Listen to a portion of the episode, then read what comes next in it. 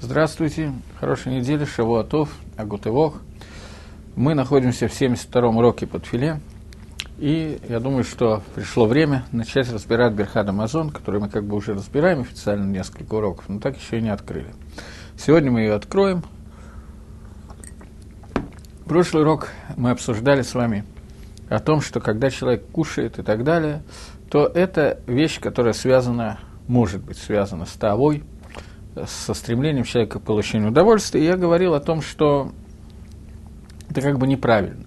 Мы обсуждали Макор Тава, обсуждали Мишну в трактате Перкиавод, который говорит, что нужно сделать саяк, ограничение, карайот, запрещенным связям, которые связаны с тем, что человек должен избегать колутрош легкомыслия – я сказал, что это не просто психологический аспект того, что человек, который легкомыслен, может прийти к запрещенным связям.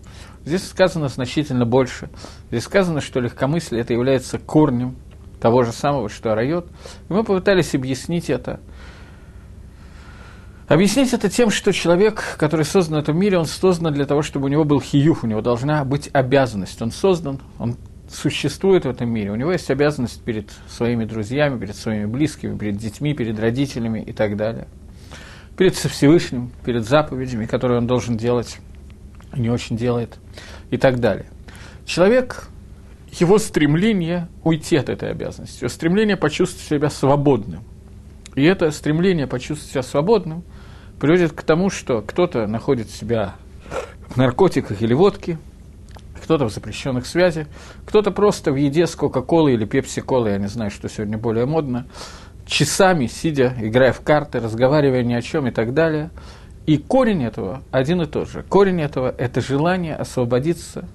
И я говорил о том, что человек, который умер, он становится потром и он становится свободным от заповедей. И те истории, которые нам рассказывают о, о вспоминаниях людей после смерти, которые вернулись, были в клинической смерти и так далее, они говорят о том, что это самая большая гана, самое большое удовольствие, самый яркий свет, который они видели в своей жизни, это то, что они вот ушли от всего, все, поднялись.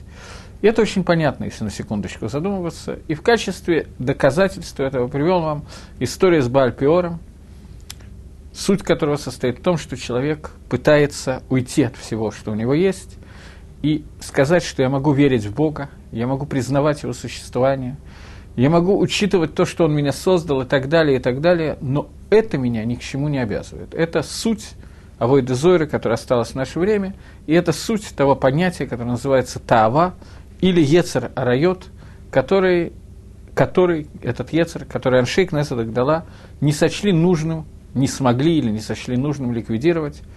И там произошла довольно странная вещь в этой истории. Я все-таки хочу чуть-чуть ее как бы заполнить, то, что я не успел сказать в прошлый раз. Я хочу дополнить, обратить ваше внимание на такую вещь. После того, как Ецер желание э, Авойды Зойры, служить Авойды Зойры, если можно вопросы чуть-чуть увеличить, то я буду потом отвечать, я только закончу свою фразу. Ецаровой Дезойра был уничтожен. После того, как был уничтожен Ецаровой Дезойра, остался Ецар Тавы. И Наншей Кнессет Агдала захотели увели, убрать Ецар, желание человека служить идолу, э, э, к Таве, к запрещенным связям. И им это удалось, но после этого оказалось, что в мире не может существовать э, яйцо, потому что петух не подходил к курице и так далее. И тогда они захотели э, убрать его, но убрать частично. И сказали, давайте мы частично его берем.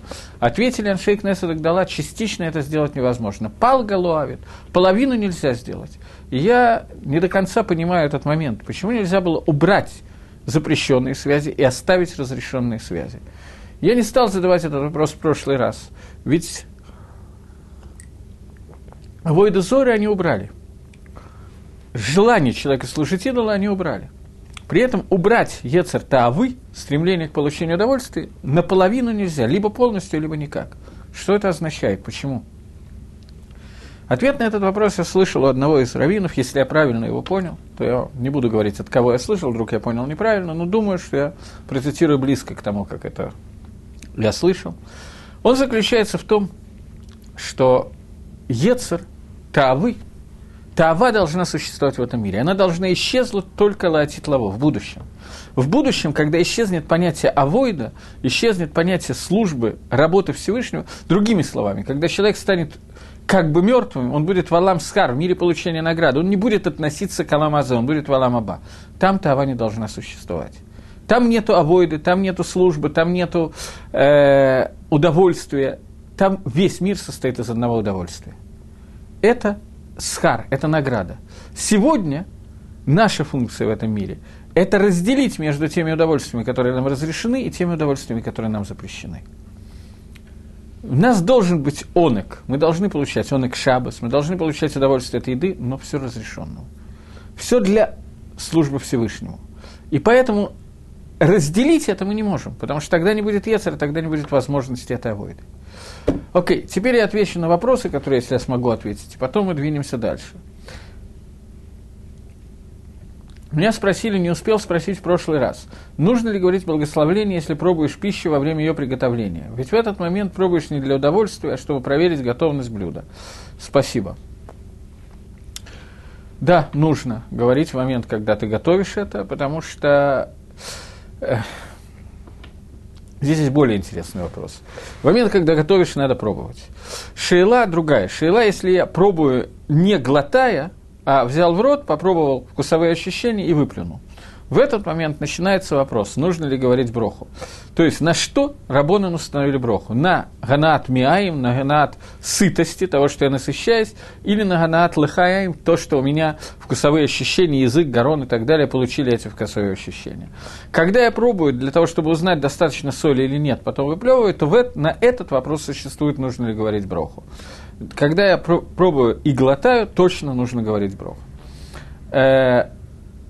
Вопрос один. Хлеб с маслом является ли хлеб тефель? Масло же не поешь без хлеба. Э, нет. Обычно, когда человек ест хлеб и масло, то он не ест масло, а хлеб, потому что масло он так не может взять в рот. Он ест хлеб, масло, вот это вот и есть вид пищи, который он ест. Поэтому здесь нужна броха хамоца. Второй вопрос. Есть ли такое понятие, как изменение хлеба в мезонот? Например, взял хлеб и запек его с сыром или чесноком. Ой, это более сложный вопрос. Есть мнение, что в случае, если человек сделал что-то типа гренки, вот такие вот вещи, есть мнение, что на это говорится мезонот. Э, а не лехем, потому что оно утратило циру лохима. Во всяком случае, для Сфардим это мнение очень известное. Но большая часть мнений считает, что нет, это не меняется. Поэтому рекомендуется сказать броху в таком случае на хлеб, и потом есть вот эти вот гренки или хлеб с чесноком и так далее. Хлеб, запеченный с чесноком, бы паштус или сыром, это вода обычный хлеб. Но я имею в виду, когда вот, вот что-то типа гренки, которые запечены. Вот в таком случае может оказаться, что непонятно, какой на нее говорить броху, и поскольку есть сафек, то принято в таком случае говорить это бетох сауда, сказав броху на другой кусочек хлеба. Другими словами, если есть попытка таким способом избежать брохи гамоцы, то это неправильно делать. Окей. Двинемся дальше. Больше вопросов нету, как я понимаю? Есть.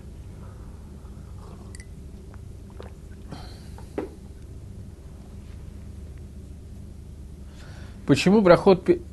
Сейчас. Почему брахот перед Сейчас. Почему рахот перед едой пользуется определенный артикль гаэрец, гаэц и так далее? Э,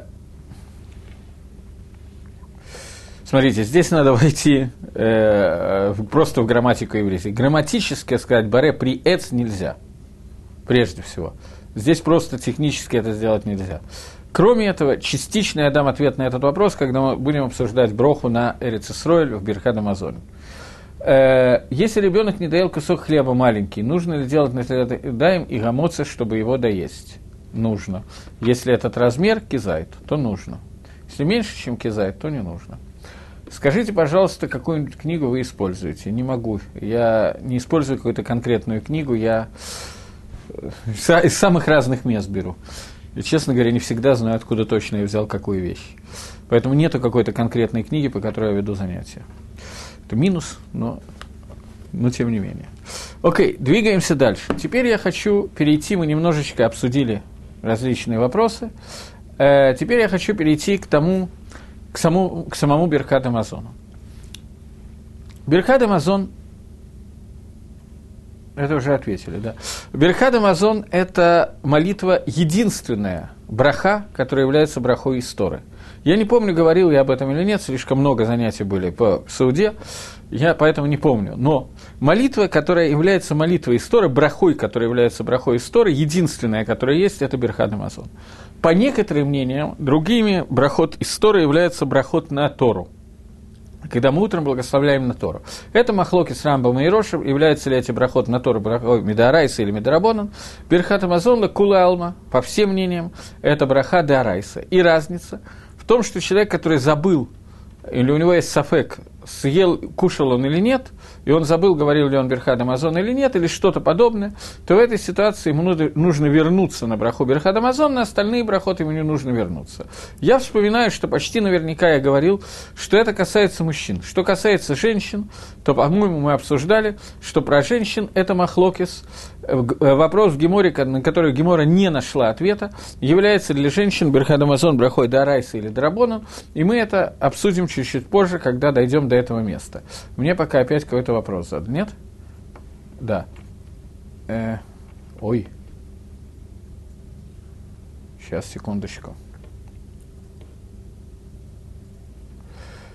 Э, после кизайт хлеба нужно беркад амазон. Кизайт – это примерно кусок хлеба, половина куска. Это примерно чуть больше спичечного э, коробка, маленького спичечного коробка. Почему брахот перед едой используется, это мы отвечали уже. Все? Окей. Э, двигаемся дальше. Теперь я хочу сказать, что Мида из Торы является только первая браха. Остальные брахот – это не брахот из Торы, это брахот Мидарабоном. Первую браху установил Машир Абейну. Он ее не установил именно в том виде, в котором мы читаем. Но, тем не менее, э, браха установ, установлена Маширабейну. Я не знаю, какой нусах использовал Маширабейну. Мидарайса достаточно сказал, благословен ты Всевышний, который э, про, дает пропитание всем. Но Маширабейн установил какой-то нусах. Этот нусах, который есть у нас, конечно, не установлен Маше, но тем не менее, такана, Мидар, такана Торы, заповедь Торы, это Ваахалта, Уварахта, Вахалта, Васавата, Барахта. И будешь есть и насыщаться и благословлять. Для того, чтобы человек стал хаяв Мидарайса, кушать, э, говорить Берхад Амазон, для этого нужно, чтобы он съел такое количество, что он насытился.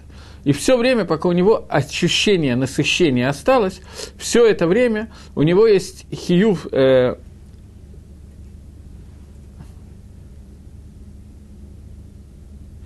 нужно ли говорить Берхад Амазон после кизайта хлеба. Э, мы это вроде бы обсуждали. Если человек съел количество, равное спичечному коробку, то ему нужно говорить Берхад Амазон.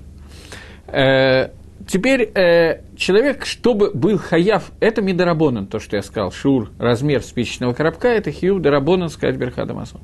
Для того, чтобы человек мог сказать Берхад Амазон до Арайса и был должен из Торы говорить Берхад Амазон, нужно, чтобы он наелся до состояния, когда он насытился – Естественно, что ответить на вопрос, сколько нужно съесть, чтобы насытиться, я не могу.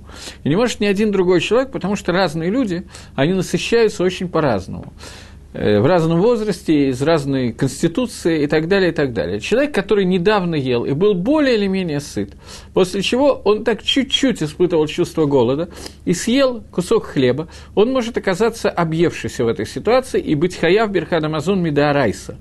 Человек же, который был э, голоден и съел тот же самый кусок хлеба, тот же самый человек в другой день, не будет хаяв Мидарайса Берхат Амазон, а будет хаяв только Мидарабонан Берхат. Поэтому нужно знать, что вот это вот зависит от э, вот прямо состояние человека, насколько он насытился. Но это только по отношению к юву истории, к обязанности истории. Обязанность Дарабоном всегда, когда он съел количество хлеба, даже если это очень небольшое, кизайт кибейца хлеба, который он съел, Михаевим его, Беберхад Амазон, Мид Дарабоном. Но э, Теперь вопрос, который состоит, если человек съел небольшое количество кибейца хлеба, э, спичечный коробок хлеба, и кроме этого, он съел большую отбивную, некоторое количество макарон и картошки, и супа, и так далее, и так далее. В этом случае, несмотря на то, что хлеба он съел небольшое количество, его хиюв был медарайса. чтения Берхад Амазон, поскольку он насытился в результате этой суды. Это вещи, которые надо знать, разница очень маленькая. Разница, выполняет он митсу истории или нет, разница, если он сомневается, сделал он, сказал он Берхад Амазон или нет, надо ли ему возвращаться. Теперь, если человек поел, потом забыл, что он не сказал Берхад Амазон, потому что он забыл его сказать, и вспомнил об этом, то Легалоха написано, что если он еще сыт после прошлой, из-за прошлой трапезы, то он Мидарайса и Сторы должен сказать Берхад Амазон. Шур, человек сыт или нет, Рабонан дали такой шур, такой размер. Еще раз, если он знает, что он сыт, сколько бы времени ни прошло, если он чувствует сытость после прошлой трапезы, то он должен из Торы молиться Берхад Амазон. Если он точно не знает, такое очень часто бывает, особенно у нас, в наше время, потому что люди нервные, не знаю, надо говорить, не надо, либо мне лень говорить, либо мне, наоборот, очень хочется сказать, я начинаю нервничать, звоню Равину, Равин пытается выяснить, сыт я или нет, я говорю, я не знаю, я звоню Раву, пусть Рав сам решит, сыт я или нет, и так далее. Это очень стандартная ситуация, которая бывает, особенно у женщин, она бывает чаще еще, чем у мужчин. Вот. Но, тем не менее, для того, чтобы не было этой проблемы, Рабонан дали шур. Если я не знаю, сыт я или нет, если прошло меньше, чем 72 минуты со времени принятия пищи, то я должен перемолить, перемолиться. Это кто-то мне сейчас написал. Я помню, что надо сказать молитву в течение 72 минут после еды. Это верно и неверно. Что значит верно и неверно? Если я знаю, что я сыт после прошлой еды, даже если прошло полтора-два часа, но я обожрался, как у меня бывает каждую субботу почти, и после этого я знаю, что я сыт, и я бы с удовольствием в третью суду ничего не ел, потому что я сыт, то сколько бы времени ни прошло, я должен сказать Берхад Амазон. Если я сомневаюсь в этом, знаю, что я был сыт, но не знаю, эта сытость прошла или нет, то для этого мне дан размер 72 минуты. Понятно?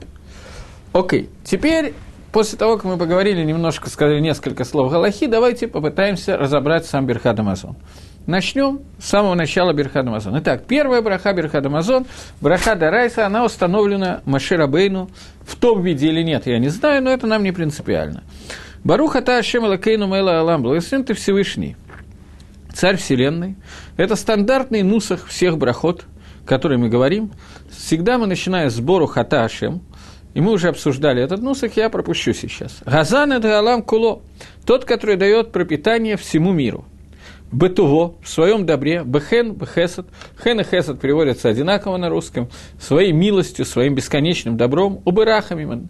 Мы уже обсуждали с вами не один раз что есть различные атрибуты Всевышнего, есть атрибут Хесед и атрибут Рахами.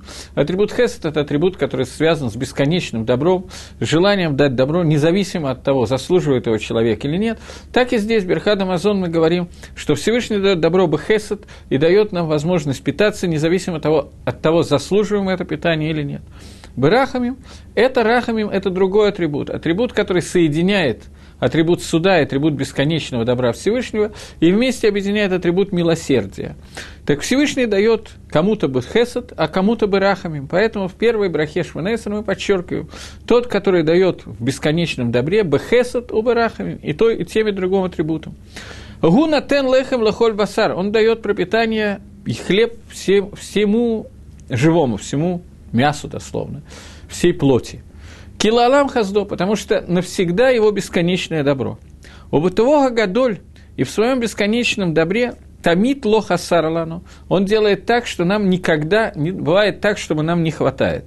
Валих сарлану мазон ланавает. И пусть будет так, что нам не будет не хватать пищи навсегда.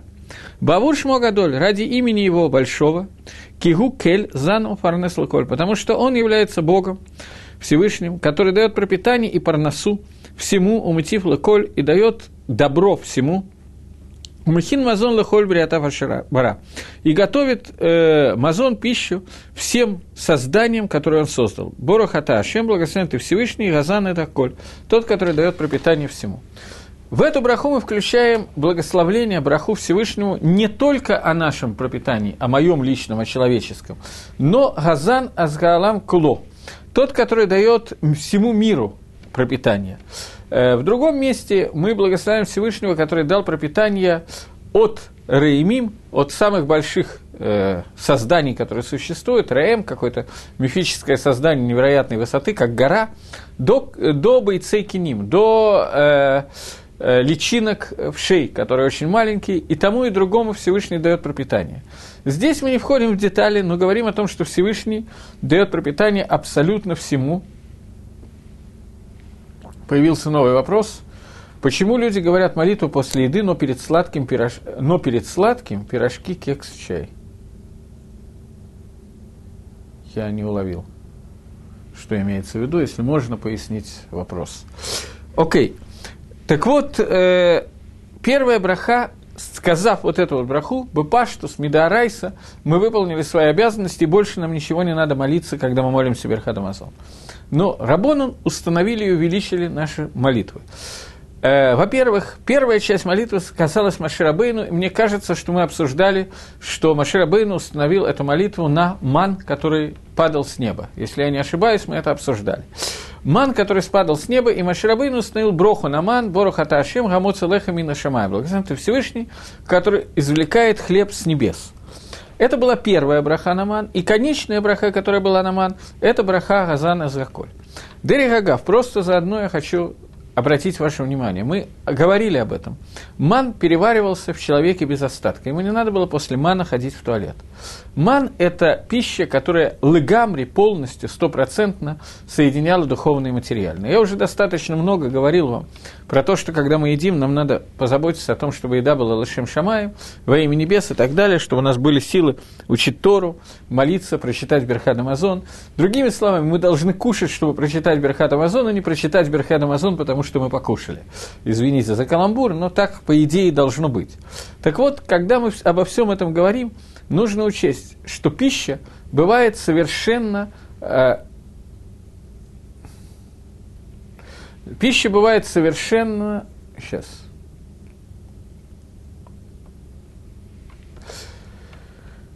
Мне задают вопрос, я думаю, что я понимаю, о чем идет речь, но не до конца уверен, что люди говорят Берхат Амазон после еды, а после этого едят сладкие пирожки, кекс и так далее, после молитвы. Я не знаю, обычно так не делаю. Люди обычно думаю, что вопрос связан вот с чем. Если во время сауды, если во время трапезы, я хочу в конце трапезы съесть что-то лакинох сауда, есть что-то, что не имеет отношения к трапезе, а что-то вот такое сладкое в качестве десерта, то принято на него говорить отдельную браху, я не ецати и дейхава, я не выполняю свои обязанности, э, когда я прочитал Берхад Амазон. Поэтому я говорю еще одну браху, скажем, на, пирож, на пирожке определенные виды, я говорю еще браху Баремина и или на чай, по некоторым мнениям, я говорю, броху шаколь не. Я думаю, что в этом состоит вопрос. Если же люди хотят закончить Беркад Амазон, например, в шаббат, а после этого сесть в спокойной обстановке и выпить по стаканчику коньяка или кофе и так далее, в зависимости от настроения, что им хочется, закусить чаем или кексом и так далее, то это уже будет не трапеза. В некоторых местах такое принято, и это называется онек шабас. Это как бы разделено с трапезой. Трапеза, а после этого просто посидеть и немножечко э, поотдыхать, поразговаривать с Тора и попить что-то сладкое с кексом. То в этом случае делается это отдельно.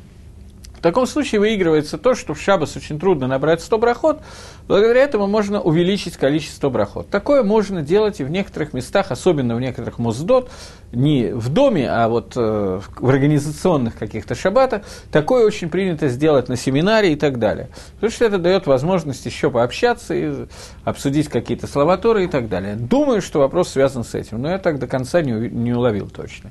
Будем надеяться, что я угадал. Окей. Вернемся к Берхад Амазону, о котором мы говорим. Так вот, когда евреи кушали ман в пустыне, то ман – это одна, не одна из самых, а самая духовная из всех видов пищи, которая могла быть. Второе по уровню духовности мы говорили, что это карбонот, жертвоприношение. И третье – это судат митсу, например, трапеза, связанная с субботой. Но ничего из всего, что мы обсудили, не находится рядом с понятием ман, который кушали в то время евреи в пустыне в течение 40 лет. И этот ман находился в теле без остатка, потому что он полностью соединял материальное с духовным. Его источник был Башамаем, и он возвращал нас, нашу душу к Шамаем, давал ту энергию, не знаю, что именно он давал, как это назвать лучше, но соединял нас со Всевышним и выполнял свою функцию полностью. При этом, обратите внимание, что в Торе сказано, в книге Дворим сказано, что вы должны будете сделать себе лопатку – для того, чтобы, когда вы будете выходить за пределы лагеря, чтобы сходить в туалет, вы закапывали то, что вы сходили в туалет. Отсюда видно, что 40 лет, когда евреи были в пустыне, они кушали не только ману. Наряду с этим они кушали различные виды другой пищи, поэтому нужна была лопата для того, чтобы использовать ее по назначению. Таким образом, мы видим, что 40 лет нахождения в пустыне есть мнение, что они только ман ели, это неверно. Они ели не только ман, было, было мясо, были еще какие-то вещи и так далее, и так далее. Но, но основным видом еды был ман – и именно на этот ман, на духовную пищу, Всевышний, э, Всевышний, Маширабейну установил броху, вторую, первую броху Берхад Амазон, который говорит о том, что Акодыш Баргу дает пропитание всегда и всему. Поскольку это пропитание пришло наиболее чудесным способом из возможных, нестандартным, то эта браха обладает более высоким уровнем. Почему более высоким уровнем? Когда мы благословляем на хлеб или на что-то другое сегодня – то я говорил о том, что человек ну, человек остается, бывает заблуждение, не может не быть заблуждения. Он работал для того, чтобы заработать это. Он знает, каким образом произошел хлеб и так далее. Поэтому у него ощущение, что я сам сделал, кох еди, мои руки сделали это. Тем не менее, ему надо благодарить Гашема за то, что Гашем это сделал. Он должен понять, что он работает только как инструмент, но не больше. Это нормальная стандартная браха. Браха, которая была браха на ман и браха на Берхан Амазон после мана, здесь было полное раскрытие. Не было ни одного человека в Израиле, который бы не видел, воочию просто, реально не видел, что все, что сейчас произошло, все, что он ест, это создано Всевышним, и Всевышний Натен Охаль Леколь Басер. Гузан это коль, он дает пропитание всем. И это было видно и настолько ощутимо, что эта браха как бы отличается от других брахот. Все время мы должны заставить себя понять, что мы установили эту браху для того, чтобы мы не заблуждались. Здесь заблуждение было невозможно. Это другая генгага, другое управление миром, которое было, и кох этой брахи совершенно другой. Поэтому, когда мы говорим «Борох ата Ашем, Газана Захколь», благословен Всевышний, который дает пропитание всему, то это я не знаю, как это сказать, есть такая фраза в Геморе «Лои ешмияк далами раия» – «Не будет услышанное больше, чем увиденное». Они видели этот ман. Иешуа бен Нун получил распоряжение от Машера Бейну. Возьми горшок с маном, спрячь его и оставь его на все времена, чтобы люди видели, как Кодыш Баругу дает нам пропитание. Иешуа бен Нун это сделал. Сегодня мы не знаем, где находится этот горшочек с маном, так же, как не знаем многих других вещей. Причина этому очень простая – если бы мы знали, мы бы ни черта не выучили из этого. Мы находимся на таком уровне, что даже это нам бы не помогло. На том уровне, на котором должно помочь. Наверное, было бы лучше, чем сегодня, но тем не менее. Поэтому Ишуа бы ну, наставил это. И много поколений видели этот ман и смотрели на него постоянно, практически до разрушения первого храма. Этот ман, горшочек с маном, находился в Кодыше, Гдашим, Ворон Кодыши, рядом с скрижалями Завета и Сейфер Торой, которое было написано Маширабейну и получено, вернее, на горе Синае.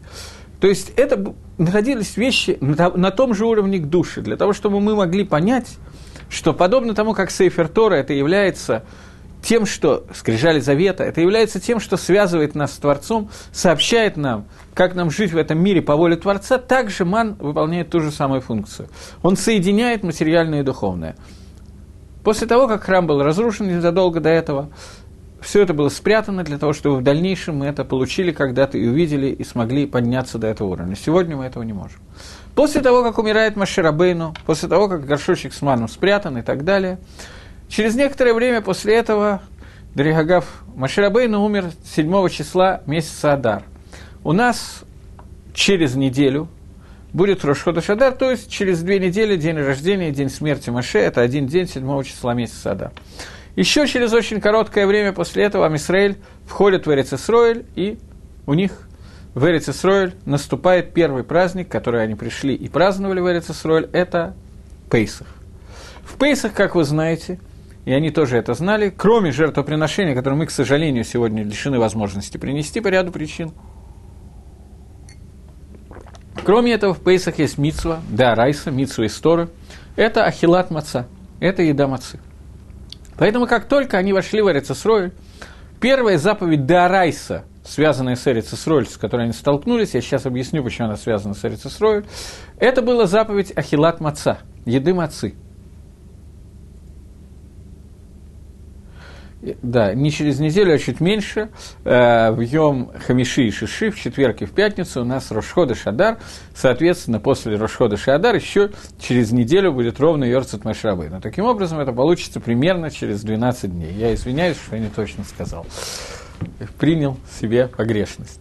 Так вот, После того, как евреи входят в Эрицесрой, им надо готовиться к выполнению заповеди Пейсаха и еды мацы – и здесь они столкнулись э, с первой такой проблемой, которая существует. Эта проблема очень подробно выясняет Иерушалми, Гемора Иерушалми. В Бавле я не помню, может быть, она есть, но я не помню. В Иерушалме Маасрот я точно помню, что Гемора приводит эту шейлу, этот вопрос.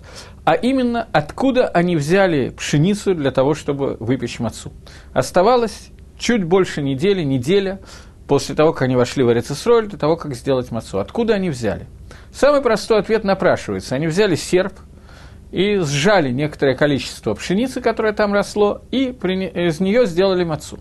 Проблема в том, что урожай, который вырос э, после, до, э, слегка, до, принош, до Пейсаха, в нем есть Исур Хадаш, в нем есть запрет на новый урожай, и его нельзя кушать до приношения корба номера, до приношения омера. Одна из мецвод, которую дали нам, вопрос, это митцва, связанная только с Эрицесрой, или это существует и за границей тоже, есть большой махлокис на эту тему. Э, большая часть плоским считает, что она запрещена и в Эрицесрой или в Хуцларец. За границей принято Шитабаха, который говорит, что только сейчас мы узнаем, откуда она родилась, что только в Эрицесрой есть этот запрет, но тем не менее. Для того, чтобы человек понял, что когда у него вырастает урожай, то этот урожай не он вырастил, а его вырастил Творец – это один из смыслов, я сказал, для того, чтобы это один из смыслов заповеди. Я не претендую на то, чтобы раскрыть все смыслы заповеди, которые Творец нам не раскрывал. Но один из смыслов нам известен, что для того, чтобы человек понимал, что все, что выросло на земле, это принадлежит не мне, а Всевышнему, благословен будет он. Есть заповедь, когда первый урожай, который мы снимаем, в первый день Пейсаха должен был быть принесен в качестве омера специальные хлебные жертвоприношения из овса на мизбехе, на жертвеннике. После того, как это было сделано, только после этого, а сделано это было утром в первый день Пейсаха, только после этого можно кушать первый урожай. Таким образом, в ночь на первый день Пейсаха, в Лайла Седер, нельзя было есть мацу, которая была сделана из урожая, собранного в Эрицесройль. И Иерушалми задает вопрос, войдя в Эрицесроль, как они могли кушать, откуда они взяли мацу? Есть несколько ответов на этот вопрос. Наиболее популярен ответ, который я сейчас вам дам, что они его купили, эту мацу, они купили во время странствия по пустыне у Маава, Медьяна, у кого-то из народов, мимо которого они проходили, они купили пшеницу и привезли с собой старую пшеницу, и могли из нее вырастить урожай. Бах учит не так, Бах учит, что в тот момент, когда они вошли и сняли урожай, на этом урожае не было запрета хадаш, потому что он был вырастен еще не в Эрицесройль, поскольку они еще не закончили завоевание Эрицесройль, а был выращен не евреями на территории Хуцларец, и на это не распространяется Исур хадаш, поэтому на Баха опираются те, кто за границей ест, не обращая внимания на то, хадаш он или нет. Я не знаю Мациюта, где есть хадаш, где нет, это очень трудно знать эти вещи, но евреи столкнулись с этой проблемой и приготовили мацу, и после этого они, когда они кушали мацу и так далее, то Ешо бен Нун установил им новую браху. Он сказал, мы пришли в место, которое отделяется по уровню к душе от всей остальной земли. Пустыня, в которой мы находились, к душе этого, этого Мидбара, этой пустыни, она находилась на уровне, который соответствует Дор Мидбара, поколение Мидбара, поколение, которое могло получить Тору, поколение вышедших из Египта, освободившихся от рабства, и поколение, которое могло быть достойно Аламаба и получило Тору, но из-за Авейра Мираглим они не вошли в Эрицесрой. Мы находимся на другом уровне, сказал Яшуа Банон. Мы находимся на уровне ниже, но мы находимся на уровне, который называется уровень Дор Эрицесроль, поколение, которое вошло в Эрицесроль. Мы должны благодарить Всевышнего за то, что Он ввел нас в Эрицесроль и дал нам эту землю Шиинхалта Лаватейну, которую Он дал нам в Нахалу для наших отцов. Раф Шлома Залман, Ойербах, по слухам, я не видел, чтобы это было написано, по слухам говорит, что когда мы молимся вторую Броху Шманесра без каваны, Легадот Лашем, поблагодарить Всевышнего за то, что Он дал нам Эрец Исроэль, то, может быть, нам надо перечитать Берхат Амазон. Потому что Икар, второй брахи, браха на Эрец Исроэль, это благодарность Всевышнему за то, что мы получили Эрец Исроэль. Давайте посмотрим текст этой брахи, а потом к ней вернемся. Но делаха Ашем Лакейну, давай поблагодарим Тебя, Всевышний, Бог наш. Альши инхалта лаватыну за то, что Ты дал нам удел нашим отцам, Эрец хемда тава урхава, землю хорошую, широкую. Альши гацаатану гашем алакейну эрец мицраем, за то, что Ты вывел нас из Египта. Убдитану бейта вадим, и выкупил нас из дома рабства. Вальбрит хашихатам табешсарену, и за тот брит, который ты запечатал на наших телах, вальтаратеха шалиматтану, и за ту Тору, которую ты нам разучил, вальхукейх шиатаатану, и за те законы, которые ты нам сообщил, вальхаим хен вахесад, и за нашу жизнь, и добро, и так далее, которые ты нам дал, валихилат мазон шиатазан, и за ту еду, которую ты нам даешь пропитанию, фарнесатану, и даешь нам парнасу, тамид бахольем бахолету бахольша. Все время, в каждый час и так далее. Валя Коль, и за все, Гашем Лакейну, Всевышний Бог наш. Анахну Мадим лах, лах, мы благодарим Тебя. Я еще раз повторяю, что Равшлам Залм пишет, что Гада – это основная благодарность Всевышнему, это основная кавана этой брахи. Умывархим отха, и мы благодарим Тебя и благословляем Тебя, Идбарек Шимха, Бефи Коль Хай Аламвает. Пусть будет благословлено имя Твое в устах всего живого, всегда, постоянно и так далее. Как Атув, как написано, Вахалтова, Саватова, Рахта, будешь есть, насыщаться и поблагодаришь Гашема Лакейха, Всевышнего Бога Твоего.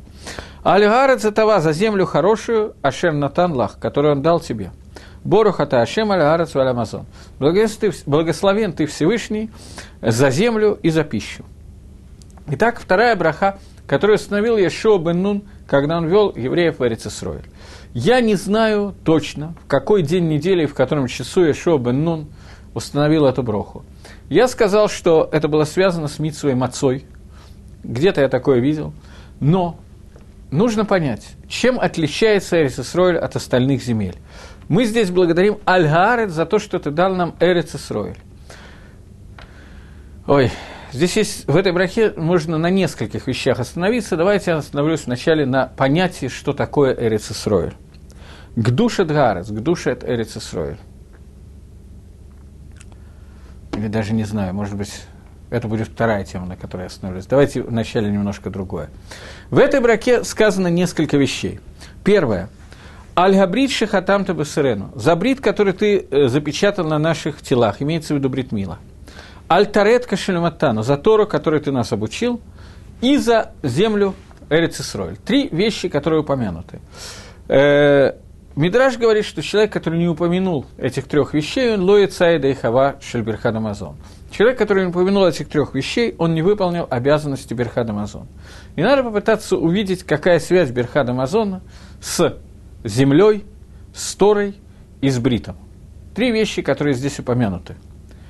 Макэшер Бейнейхем. Какая связь, почему их надо обязательно упомянуть Берхада Мазон? Начнем с Бритмилы. Прежде всего, Да, начнем с Бритмила. Э, я говорил о том, что есть мнение, что женщины не обязаны из Торы читать Берхадамазон. Это связано с тем, что у них нет Бритмилы. Это связано с тем, что они не получили удел в Эрицесройле. Две вещи, к которым они не имеют отношения, делают так, что есть мнение, сафек, Лагалоха это нет, нету ответа. Гемора сама не знает ответа на этот вопрос. Но Гемора сомневается, что, может быть, из-за этого женщины не, не обязаны читать Берхад Амазон. Почему? Чем Брит и Эрец Исроэль так, имеют такое серьезное отношение именно к благословлению после еды? Слово «брит» гематрия, числовое значение слова брит, это Тав Рейш Бейт. Это просто те же самые буквы. Тав Рейш Бейт – это 612. Плюс сама Бритмила – это 613. Таким образом, в Бритмиле содержится 613 тарьяк мицвод, 613 заповедей, которые упомянуты в Торе. Суть всех 613 заповедей, которые разделяются на 248 асе, 365 лота асе, суть всех заповедей, которые упомянуты в Торе, без исключения. Это 613 каналов, по которым мы соединяем наш, наш материальный мир со Всевышним. Устремляемся к Акодыш Бругу. Делается это все они зафиксированы в митсве, который называется брит.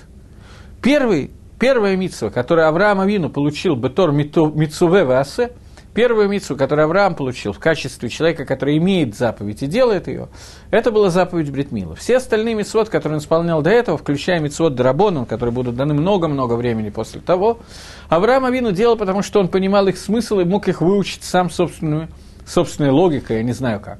Но заповедь Бритмилы ему сказал Всевышний, ты должен ее сделать, и он сделал. Вы знаете, что существует известный вопрос. Авраам Авину, который делал все заповеди, включая Ируф Тхумин, включая заповедь Ирува, которую Рабонан установит через много поколений, десятки поколений после него, Авраам Амину выполнял эти заповеди. И есть одна заповедь, которую он не делал до тех пор, пока Всевышний не сказал, что будет у тебя обрезан каждый ребенок и каждый мужчина, начиная с восьмидневного возраста. Тогда на завтра утром встал Авраам, обрезал себя, своих слуг там, и так далее, Ишмаэля, своего сына, и так далее, и так далее. И Бефоршим задает вопрос – Почему Авраам Авину не делал Бритмилу раньше? Если он знал и мог вычислить все заповеди, которые дал Всевышний, то почему заповедь Бритмила он не мог вычислить? Есть много ответов на этот вопрос. Просто я не знаю, какое количество ответов на этот вопрос, которые известны, но наиболее простой наиболее ясный ответ, на мой взгляд, это то, что любая другая митсва, кроме бритмилы, это митсва, которую человек может сделать и потом на завтра сделать еще раз, на послезавтра еще раз. Шаббат. А Кодыш Бургу не сказал соблюдай шаббат. Но сегодня пришла суббота, ничего страшного, если я буду ее соблюдать. Теперь через неделю Акодыш Барух скажет мне соблюдать, я соблю, буду соблюдать еще раз. Кроме заповеди Бритмила. Тфилин. Заповедь Тфилин. Я надеваю сегодня Тфилин, завтра, послезавтра. В какой-то момент времени Всевышний сказал, скажет, сделай Тфилин и надевай его. Я надену еще раз. Раньше я был не обязан, надевал, теперь я буду обязан, надеваю. Бритмила это сделать нельзя. Если человек делает обрезание до того, как он получил заповедь сделать обрезание, то когда он получит заповедь быть обрезанным, он уже обрезан, он уже не может выполнить его как человек, который имеет заповедь и делает. Существует разница между уровнем «не обязан, но делает» и «обязан, но делает». Заповедь «не обязан, но делает» Лемаскона Гемори, есть вопрос в Геморе на эту тему, но Масканат Гемора, ответ Гемора, что заповедь человеку, который не обязан что-то делать, но делает, она менее высокая по уровню, чем заповедь «сделать, когда я обязан что-то делать». Поэтому Авраам Авину не хотел сделать заповедь Бритмила до того момента, пока он не будет обязан ее сделать, потому что тогда он сделает ее на значительно более высоком уровне, уровне. И он ждал, ждал довольно долго, но в возрасте 99 день, лет он дождался и получил эту заповедь и выполнил ее. Ламигадрин, Мингамигадрин. Самым лучшим способом, которым можно это сделать. Это одно из объяснений. Другое объяснение, что заповедь Бритмила отличается от любых других мецвод тем, что эта заповедь – это не просто обрезание, это брит. Брит – это завет – Завет, он двухсторонний. Я не могу с своей стороны сделать завет, если Акодыш Баругу его не поддерживает. Поэтому Аврааму нужно было, чтобы завет начался со стороны Всевышнего. Нужно было получить, что Всевышний сказал, давай заключим завет. Тогда он мог это делать. Поэтому Авраам ждал до тех пор, пока этот брит не появится. И вот в Беркад Амазон мы заключаем мы повторяем, возвращаемся к этому завету, завету, который сделал Авраам Авину, и говорим «брит шихатам сарену». Мы должны благодарить себя Всевышний. Давайте, вопрос здесь более сильный, чем ответ. Здесь скорее не вопрос, здесь скорее нам надо обратить внимание на то, что здесь происходит. Поблагодарим тебя, Всевышний Бог нас, за, ту, за то, что ты дал в нахалу, в удел нашим отцам, эту большую, широкую, хорошую землю, и за то, что вывел нас из Египта, и за брит, который ты сделал на наших телах. Какая связь? Почему за брит надо благодарить во время еды? В связи с тем, что я говорил на прошлом занятии, это должно быть более или менее понятно. Я вхожу в такие тонкие немножко детали сейчас, может быть, не до конца скромные, но простите уж меня, пожалуйста, я надеюсь, что те, кто меня слушает, взрослые люди, и поймут, Рахи Бамаскина, чем мы здесь занимаемся, о чем мы говорим. Э, мы говорили с вами, что еда, шорош, яцергоры, дурного начала в человеке, который приходит связанный с едой, это тава, это не гайва, это не гордыня – это тава. Когда человеку хочется еще стаканчик водки, еще бутербродик с красной икрой, для того, чтобы немножечко отвлечься, как бы перестать немножко думать о том, что я все время что-то должен, на меня все время что-то давит, я все время обязан, я должен здесь броку, здесь то, здесь все. Это яцергора, который есть у человека. Он хочет вот быть свободным. Я сказал, что одно из проявлений этой свободы, то, где оно наиболее ярко выражается, это Ецер, который называется Ецер Арайот.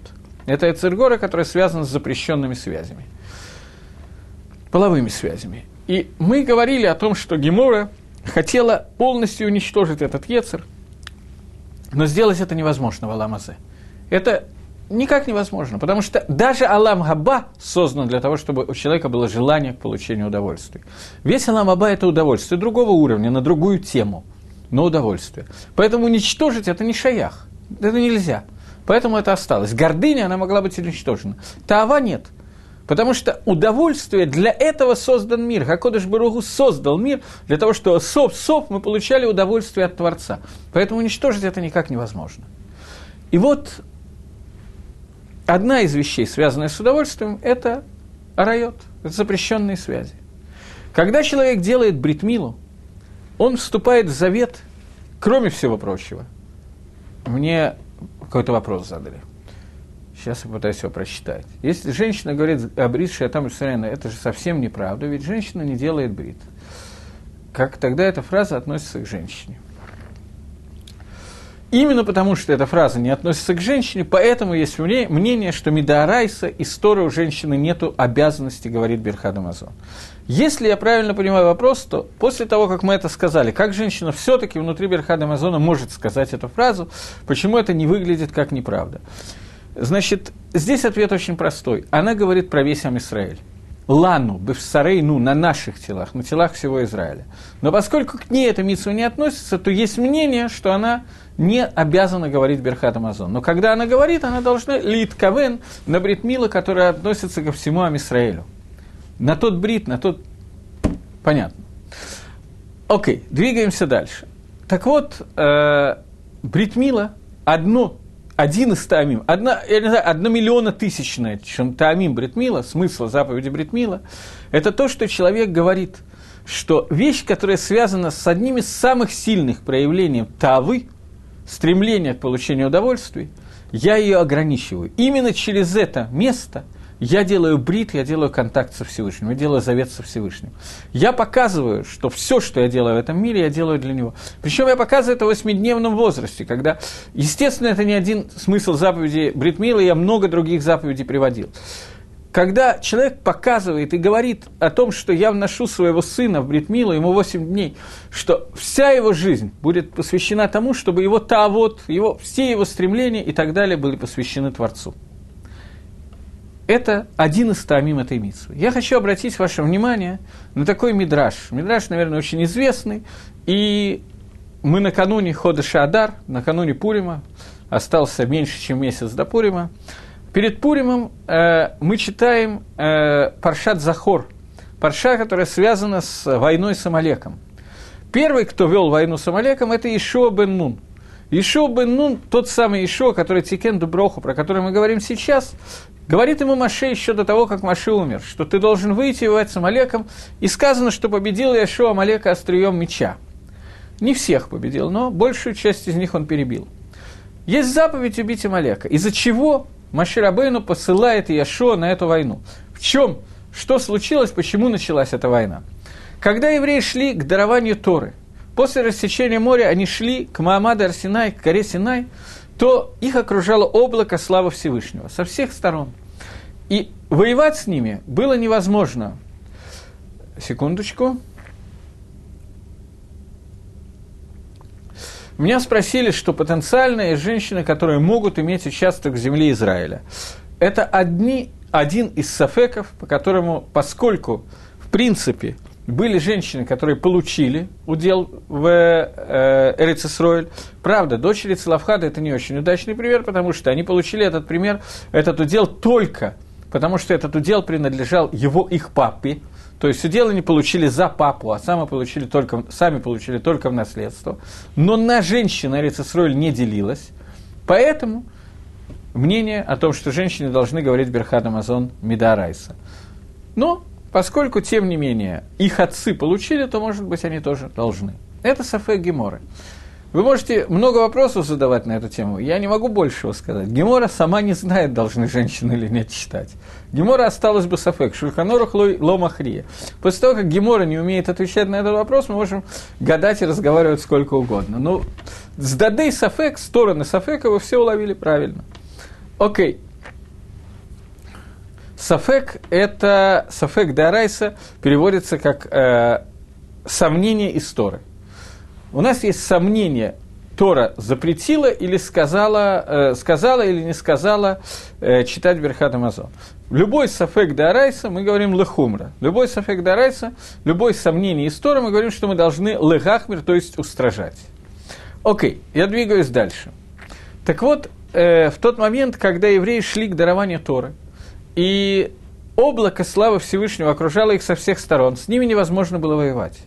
Но во время этого перехода к горе Синай были люди, которые стали отставать и выпадали как бы из этого облака. Я не знаю, сколько их было, Тора это не указывает. Но в этот момент на них напал Амалек. Амалек – это народ, который является консистенцией зла, Таме, Гамур, стопроцентная тума. Но это не то, что сейчас, это вы и так все знаете, это не то, что меня сейчас интересует. Я хочу привести Мидраж. Он догонял отставших, убивал их, отрезал у них место бритмилы и бросал их к лапей Шамаю, и бросал их к небесам. После этого сказал Маше Ешо, выйди и порази Амалека. И Ишо вышел на войну, Маше, Аарон и Хур находились на горе, известная история. В тот момент, когда руки Маше были наверх, то побеждал Исроиль, когда Маше ослабевал, руки опускались, побеждал Амалек, а Аарон и Хур поддерживали руку Маше, руки Маше и поразил Яшо острием меча Амалека. Это первая война с Амалеком, которая описана в Торе. И война эта была из-за того, что Амалек отрезал место Бритмила и бросал его наверх на небеса. Что означает этот жест Амалека? Перуша Давар очень простое, объяснение очень простое. Он говорил, вы, Исроиль, заключайте брит, завет, говоря, что даже такой процесс, как рождение детей и так далее, он посвящен Лешем Шамаем во имя небес – вы говорите, что любую таву, которую создал Всевышний в этом мире, любое стремление к удовольствиям, которое создано в этом мире, а Кодыш Баругу его создал, а мы можем его посвятить Всевышнему, это показывает, это одна из вещей, которая показывает Бритмила, чушь. Это невозможно. Мы отказываемся, в мире не может быть такого. Мы отрезаем и бросаем это клопейшем, возвращаем этот брит. Это вещь, которая технически невозможна. Шорош Тава, который провозглашал Амалек, корень вот этого вот стремления к получению удовольствия – это освобождение от заповедей. Это уход, полная свобода. Мы говорим, Мишна в трактате Перкиавод говорит, Мигу бен Хурин, кто настоящий, по-настоящему свободный человек, Асек Батара, тот, кто э, занимается Торой. Мигу бен Хурин, Асек Батара, кто является свободным, человек, который занимается Торой. Амалек говорил ровно наоборот – Тора, брит, завет, который между вами и Всевышним, он сделан таким способом, что вы обманываете. Это становится невозможным. Такая вещь нереальна. Э, мне задают новый вопрос. Еда рассматривается как жертвоприношение во имя небес, пока мы не имеем храм. Почему вы говорите, что это удовольствие как грех? Может быть, я не поняла вас. Я не говорю, что еда – это грех. Я говорю о том, что таава, стремление во время еды, во время связей между мужем и женой в лучшем случае, а в худшем случае между не мужем и не женой, или мужем, но чьей-то другой женой и так далее, то в этой ситуации, когда человек стремится пожрать в виде удовольствия и стремится получить другие удовольствия в виде арайот, и это является для него симаном, знаком того, что он выходит на свободу, ему хорошо, он никому ничего не обязан. Об этом я говорил, что это э, момент тавы – тот момент, когда человек свою таву, свое стремление поесть или что-то другое посвящает Всевышнему и делает из еды жертвоприношения, то есть шульхан дамела мизбех, стол по доме жертвеннику, когда он делает так, как сказал Шлома Амелах, бехоль драхейха даэгу, во всех путях своих познай Всевышнего, когда он посвящает любое действие Всевышнему, то это бритмила, когда он показывает, что тот момент, когда он показывает, что любая таава будет направлена на службу Творцу, когда он показывает, что еда направлена на службу Творцу и так далее, то это и есть брит. Поэтому я хотел указать вам на связь между бритмилой и едой. Поскольку шорыш и того, и другого может оказаться таовой, которое нам нельзя делать, и может оказаться обратным, как жертвоприношение, как бриз, то, что я заключаю завет, так этот завет может быть через еду, когда я посвящаю свою таву, свое стремление, ну, свое желание к получению удовольствия Всевышнему, и получая стремление удовольствия в виде арайот я тоже посвящаю Творцу. Я делаю то, это как мицу и так далее. Я надеюсь, что я ответил на вопрос. Как Амалек мог что-то обрезать, если евреи выходом из Египта перед жертвой Пейсах сделали обрезание? Хороший вопрос. Существует шейла, в какой момент, э, ну, надо входить много деталей, э, там не сказано, что он, обрезал, обре, э, что он отрезал обрезанных евреев. Там сказано, что он отрезал маком бритмила. Место бритмила он отрезал. Я поясню вопрос. Э, есть мнение, что евреи после выхода из Египта... На самом деле я не до конца понимаю вопрос. Тот момент, когда евреи вышли из Египта, они ели первый корбан Пейсах, и они все были обрезаны. После того, как они вышли из Египта, 40 лет путешествия по пустыне, дул не тот ветер и так далее, были причины, в которые я сейчас не хочу входить, по которым есть мнение, что евреи не делали обрезание до Гевада Аралот, когда им было сделано обрезание через много лет после этого. Но в момент, когда евреи вышли из Египта, поскольку они ели Корбан Пейсах, то они все были обрезаны. Поэтому здесь проблемы нет в этот момент. Проблема была позже, но я не хочу в нее сейчас входить.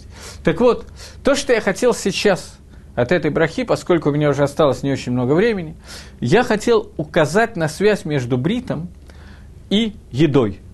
И то, и другое показывает отказ от тавы в пользу службы Всевышнего, в пользу заключения контакта со Всевышним.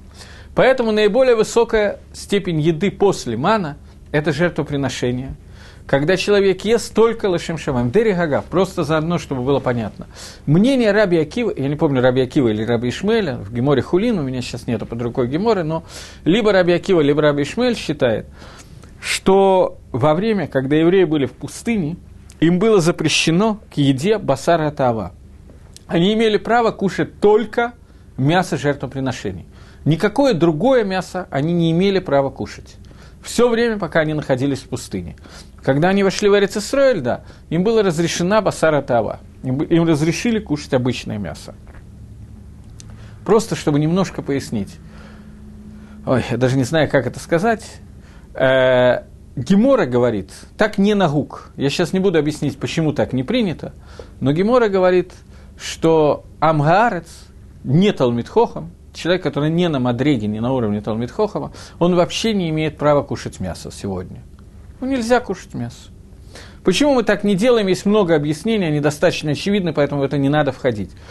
Но я знаю одного человека, Рафпинхас Шенберг, который никогда, за последние годы, я не знаю, он очень болен, сейчас ему сейчас сто лет уже исполнилось, но, скажем, то, что четыре года назад так было, это точно, он не ест мясо, кроме саудат митсвы, кроме трапезы, посвященной митсвы. Поскольку он не ходит просто так каждый день на трапезу, как, как легко догадаться, такой большой вопрос я не могу просчитать. Это мне надо потом. Поскольку он не может ходить на, э, каждый день на трапезу, как легко догадаться, поскольку он целый день сидит и учит Тору, то он ест мясо, которое остается от той судатмицу, где он не присутствовал. Но в противном случае он мясо не ест. Шорыш это, корень того, о чем мы говорим, это и есть то, что я говорю, вальбриска шихатам табевсерену. Следующий момент. Вальтарот хашелематану. И на ту Тору, которую ты нас обучил. Какая связь Торы с едой? Потому что... Чего? Сейчас. Э, я не знаю, я думаю, что я не буду зачитывать этого вопроса. А вопрос, который мне задал Йов, я э, не могу просто прочитать, потому что у меня уже кончилось время. Я постараюсь прочитать его как бы в перерыве и потом э, дать на следующем уроке ответ, потому что такой длинный вопрос, который состоит из полстраницы, я не в состоянии прочитать. Вот, э, смотрите, у меня осталось еще две вещи, связанные с этой брахой. Тора и Эрицесроэль. Почему мы благодарим за Тору? Какая связь Торы с едой, о которой мы говорим. Тора, мы говорили, что Мишна в Перке вот говорит, что три человека, которые ели за столом, и не было между ними слов Торы, они все равно, что ели от жертвенника мертвого. Я вижу, что я не успеваю ни то, ни другое ответить, я не буду комкать ответа на вопрос. Давайте мы начнем с этого вопроса следующий урок. Следующий урок мы начнем именно с этого вопроса. Тора и Эрицесроль, какое имеет отношение расшифровка второй брахи. До следующей недели. Всего доброго.